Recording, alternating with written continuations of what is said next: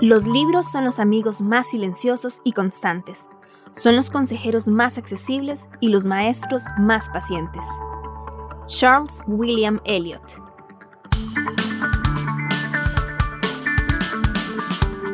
Onda UNED.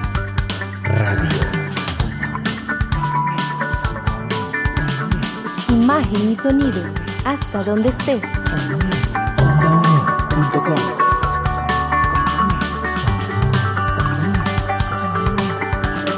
Un espacio de la Escuela de Ciencias Sociales y Humanidades de la UNED. Hasta donde estés. Onda UNED. Acortando distancias. La Escuela de Ciencias Sociales y Humanidades, la Cátedra de Gestión y Servicios de Información, Onda UNED y Red de Estudiantes Comunicadores presentan Biblio 9394. Información, conocimiento y acción. Desde San José, Costa Rica, le damos la bienvenida a Biblio 9394. Yo soy la periodista Ángela Arias y hoy le acompañaré en este programa. En anotaciones, la profesora de bibliotecología Ana Cristina Marín entrevista a la máster Sandra Garro Calderón, subdirectora del Sistema de Bibliotecas, Documentación e Información CIBDI de la Universidad de Costa Rica. Ellas hablan sobre el uso del chat como herramienta de servicio de referencia. Además, el estudiante de bibliotecología Alexander Chinchilla entrevista al señor Georgios Katsababakis Garita, editor de la revista Espiga de la Escuela de Ciencias Sociales y Humanidades de la Universidad Estatal a Distancia. En Sinavi Informa, la bibliotecóloga Marcia Ugarte nos habla de la Estrategia Nacional para el Fomento Lector y la promoción del libro. En Servicio Informativo le hablamos de la nueva Junta Directiva de Coprovi y le traemos noticias de interés sobre el curso Makerspaces y Bibliotecas. Todo esto y más en Biblio 9394, aquí por Onda UNED. Acortando distancias. Anotaciones. Biblio 9394. Información, conocimiento y acción. Hola, les saluda la profesora Ana Cristina Marín y en esta ocasión queremos hablar del chat como una herramienta para brindar el servicio de referencia virtual, mismo que ha implementado el Sistema de Bibliotecas, Documentación e Información CIBDI de la Universidad de Costa Rica. Para ello me acompaña la máster Sandra Garro Calderón, subdirectora del Sistema de Bibliotecas de la Universidad y gestora de esta herramienta del chat. Es importante primero contextualizar que el servicio de referencia virtual surge por el boom de la Internet en los años 90 y según la investigadora argentina Fernanda Rodríguez, se puede datar la implementación del servicio de referencia virtual en las bibliotecas norteamericanas en el año de 1985. Recordemos que el servicio de referencia virtual es la oferta de servicios, información, orientación y formación personalizados, ofrecidos de una manera rápida y accesible por medios electrónicos, por lo que habitualmente se clasifican en asincrónicos utilizando el correo electrónico y formularios web, y los sincrónicos utilizando el teléfono, el chat, los SMS o mensajes de texto y las videoconferencias, entre otras herramientas. Doña Sandra, gracias por acompañarnos en este programa. Quisiéramos saber qué motivó al CIBDI para implementar el chat como herramienta dentro del servicio de referencia virtual. ¿Cómo surge este servicio?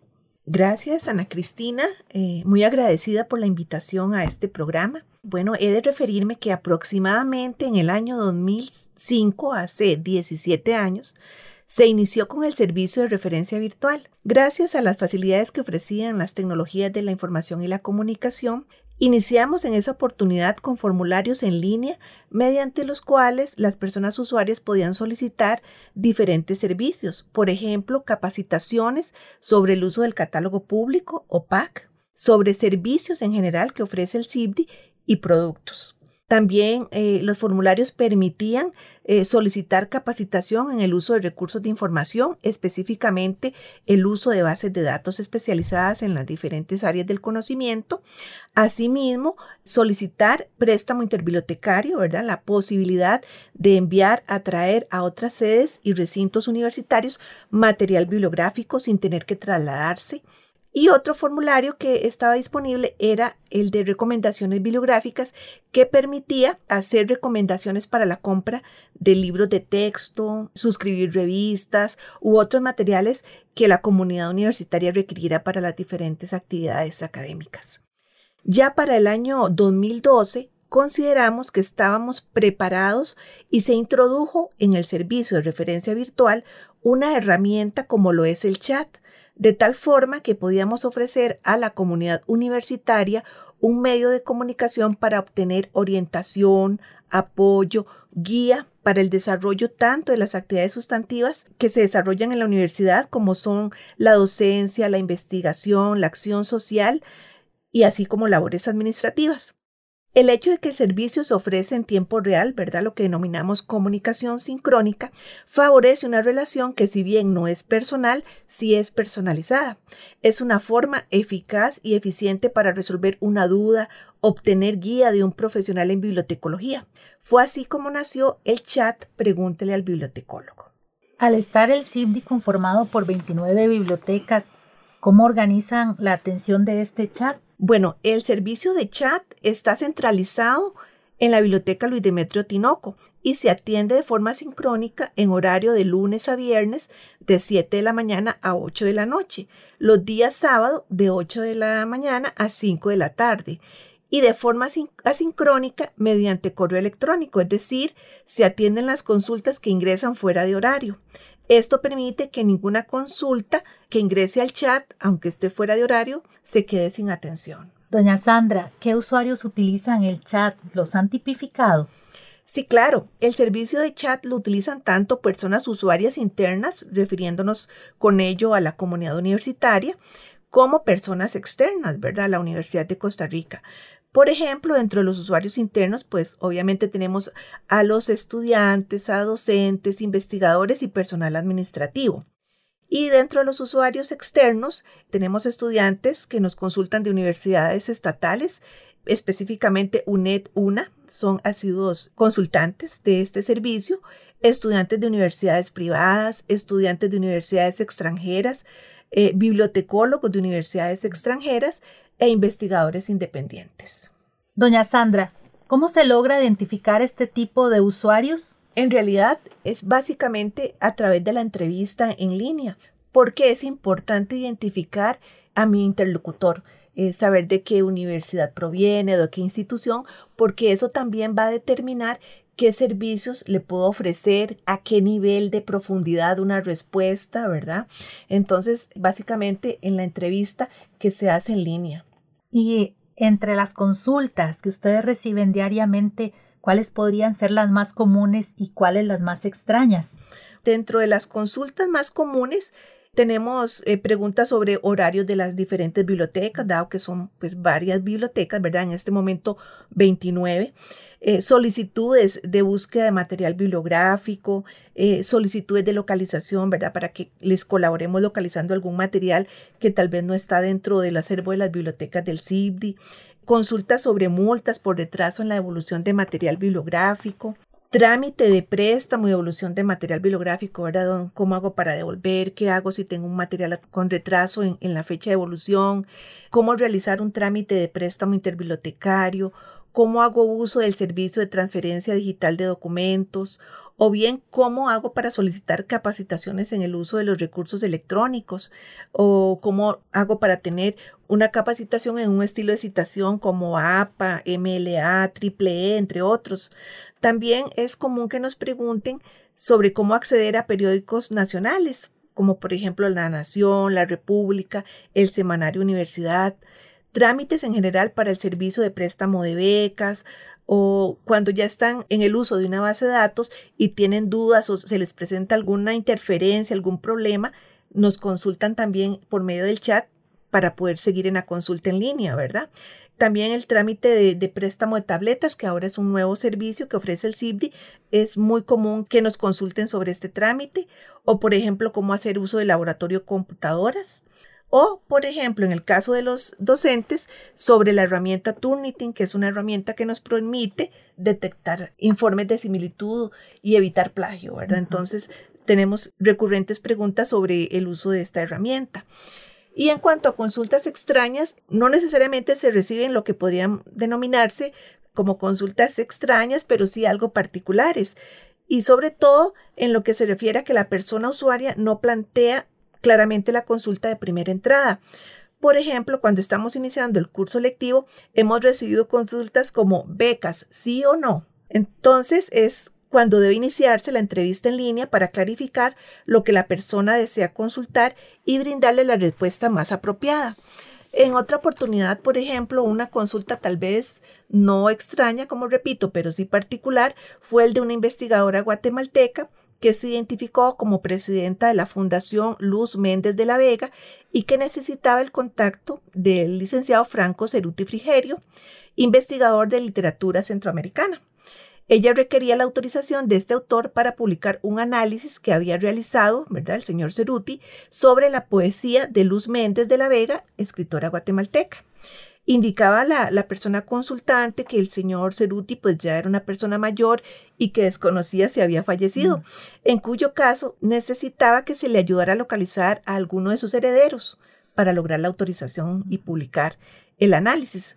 Ella también indicaba en esa oportunidad que seguro nosotros en el CIBDI tendríamos alguno de los libros del señor Ceruti en la Biblioteca Centroamericana de la Universidad de Costa Rica.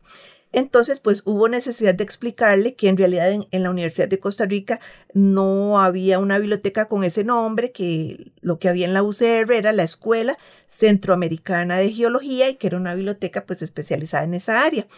Entonces, lo que se le aportó a la, a la consultante fue la verificación del autor, se determinó que había elaborado en el Instituto de Estudios Latinoamericanos de la Universidad Nacional, por lo que se refirió a la investigadora de este instituto, se le facilitó el correo electrónico de esa institución para que pudiese comunicarse con mayor rapidez. Entonces, como podemos ver, las consultas requieren saber preguntar, saber entrevistar a la persona usuaria e ir más allá.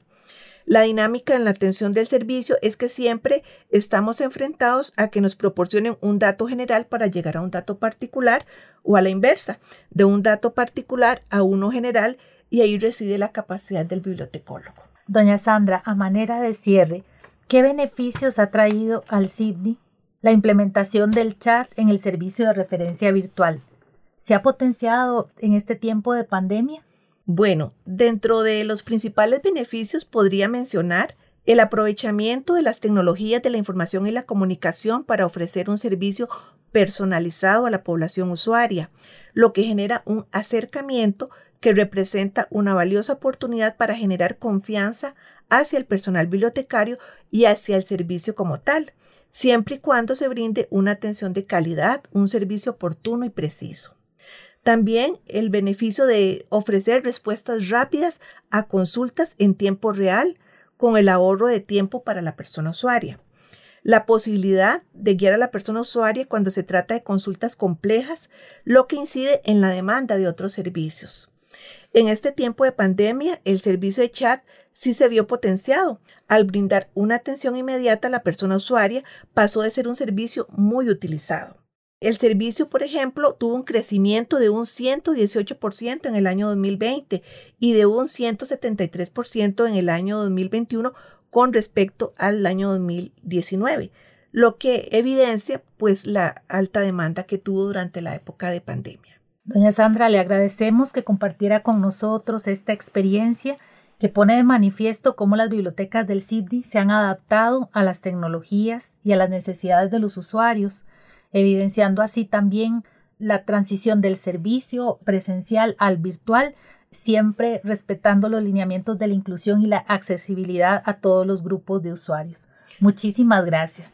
Muchas gracias, Ana Cristina. Para nosotros desde el CIPDI también es valioso compartir nuestras experiencias, las buenas prácticas y, como usted bien lo menciona, siempre ajustándonos a las necesidades cambiantes de los usuarios.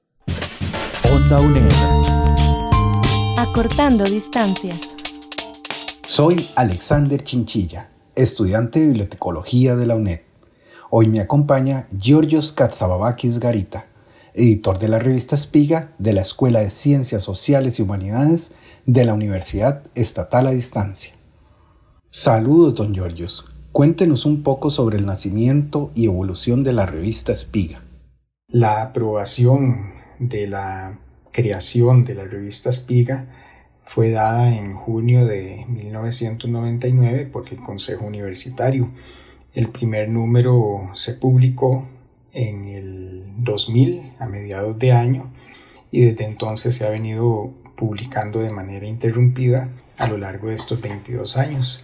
Esta revista nace a solicitud de un grupo de personas docentes de la misma Escuela de Ciencias Sociales y Humanidades. Por lo tanto, se convierte en, la primera revista académica de la UNED. Y las revistas científicas y académicas juegan un papel muy importante eh, a nivel universitario, además de la, de la docencia, eh, la investigación y el papel de las revistas es preponderante en este sentido, porque mm, esa necesidad de difundir el conocimiento que se hace a través de las investigaciones se logra a través de las revistas científicas que a lo largo de la historia se han creado precisamente para la divulgación del conocimiento que se genera en, las universidades. La revista tiene una versión, históricamente ha tenido una versión impresa y en los últimos años también una versión electrónica. No obstante, en relación con la impresa se se ha descontinuado en los últimos cuatro números por las razones, eh, por varias razones. Una de ellas es por la pandemia, la otra tiene que ver por recortes en el presupuesto. Entonces, actualmente la revista solo se publica de manera electrónica. Se puede visitar en, el sitio de revistas de la UNED, que es revistas.uned.ac.cr. En relación con su periodicidad, la revista se publica dos veces al año. Es semestral, por consiguiente, eh, en enero y en julio de cada año. Tenemos la modalidad de publicación continua. Esto significa que la revista está publicando semana a semana o mes a mes una cantidad de artículos eh, a lo largo del semestre. Y en cuanto a la, a la temática, la revista, pues por pertenecer a la Escuela de Ciencias Sociales y de Humanidades, abarca todo lo que la escuela imparte a nivel de carreras y sus cátedras, historia, sociología, criminología, en fin, una, cantidad amplia de, de temáticas, todas relacionadas con las carreras que se imparten en la Escuela de Ciencias Sociales y Humanidades.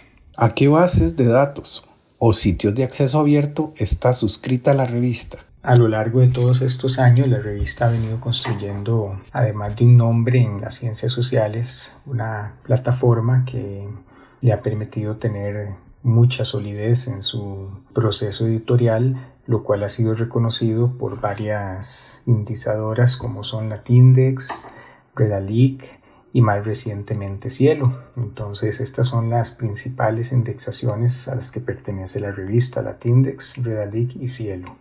No obstante, también estamos en otros sistemas de, información como Actualidad Iberoamericana, PKP o AGI. Estos tres son unos índices en varios directorios como ROAT, DRJI y DOAG además en buscadores como Google Scholar o académico, en portales como el de Claxo Redalic y Biblat, en varias redes sociales como ResearchGate, Mendeley y Academia, y en otras bases de datos como Dialnet, Review y Reddit. Esta información también se puede hallar en la página web. ¿Ofrecen algún incentivo a las personas estudiantes que realizan trabajos de grabación para que éstas puedan publicar? La revista no tiene un programa específico o un, incentivo exclusivo para estudiantes que realizan sus trabajos finales de graduación. No obstante, siempre les decimos a, las carreras y a las cátedras que insten al, al, estudiantado a que envíen sus colaboraciones y que podemos hacerles un acompañamiento, incluso de cierta manera personalizado, para guiarles en cómo transformar esa información de la tesis en un artículo que tenga carácter de publicable.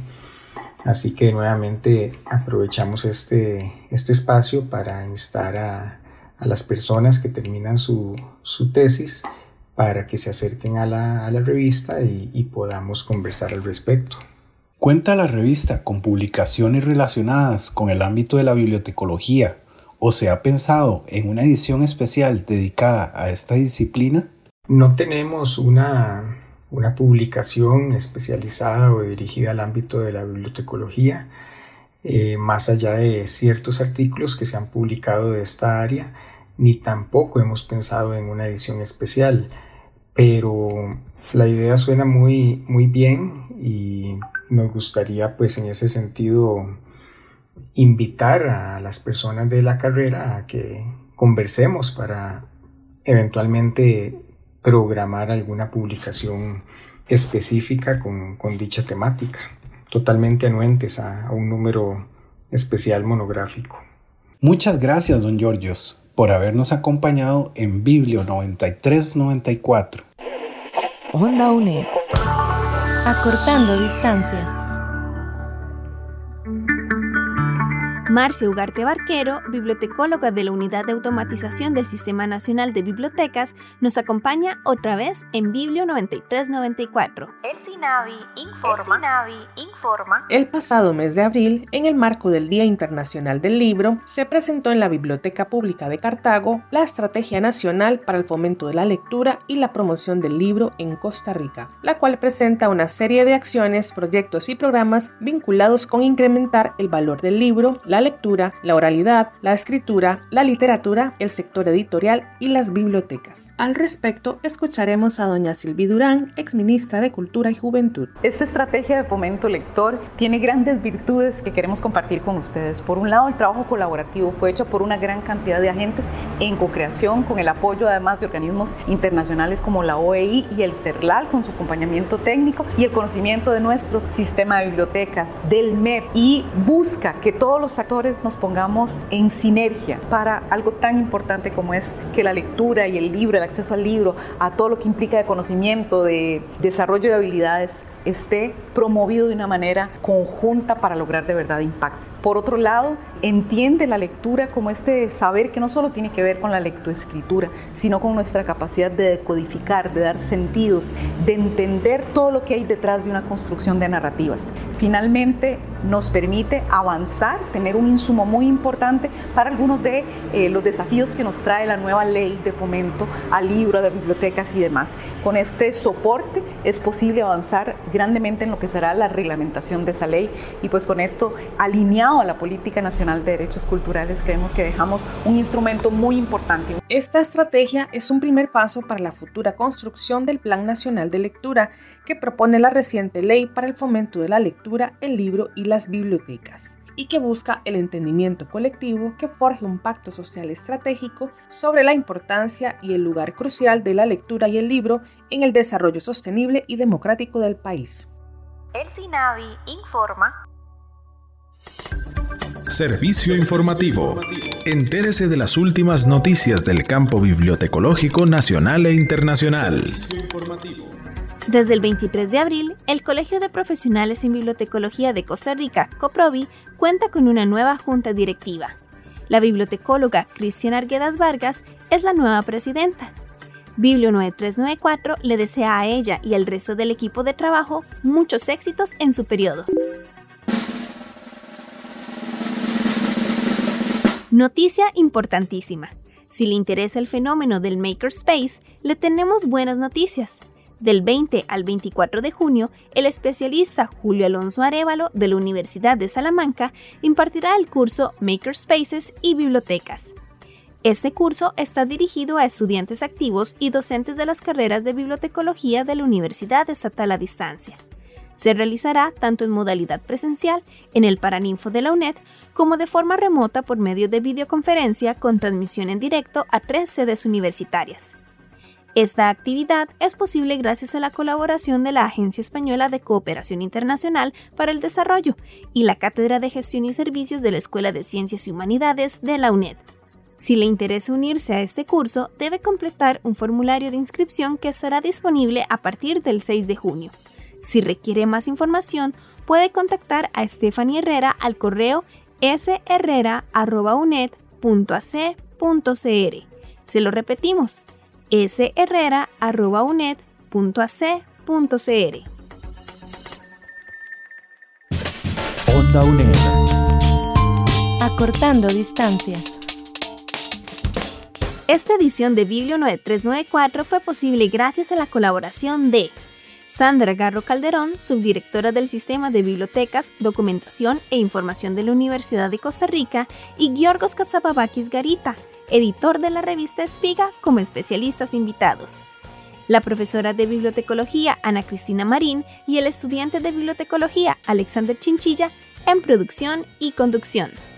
Anelis Villalobos en producción la bibliotecóloga Marcia Ugarte del Sistema Nacional de Bibliotecas SINAVI en producción y locución, Gerardo López en grabación, Ángela Arias en producción, locución, edición y montaje. Le invitamos a visitar el sitio web ondaunet.com, en donde podrá descargar esta y otras ediciones de Biblio 9394. Y si tiene consultas o comentarios, por favor escríbanos el correo biblio9394 Muchísimas gracias por su compañía. Le esperamos en la próxima edición de Biblio 9394. Hasta pronto. Esto ha sido Biblio 9394. Información, conocimiento y acción, como solo Onda UNED te lo puede dar. Una producción de la Escuela de Ciencias Sociales y Humanidades, la Cátedra de Gestión y Servicios de Información, Onda UNED y Red de Estudiantes Comunicadores. Biblio 9394.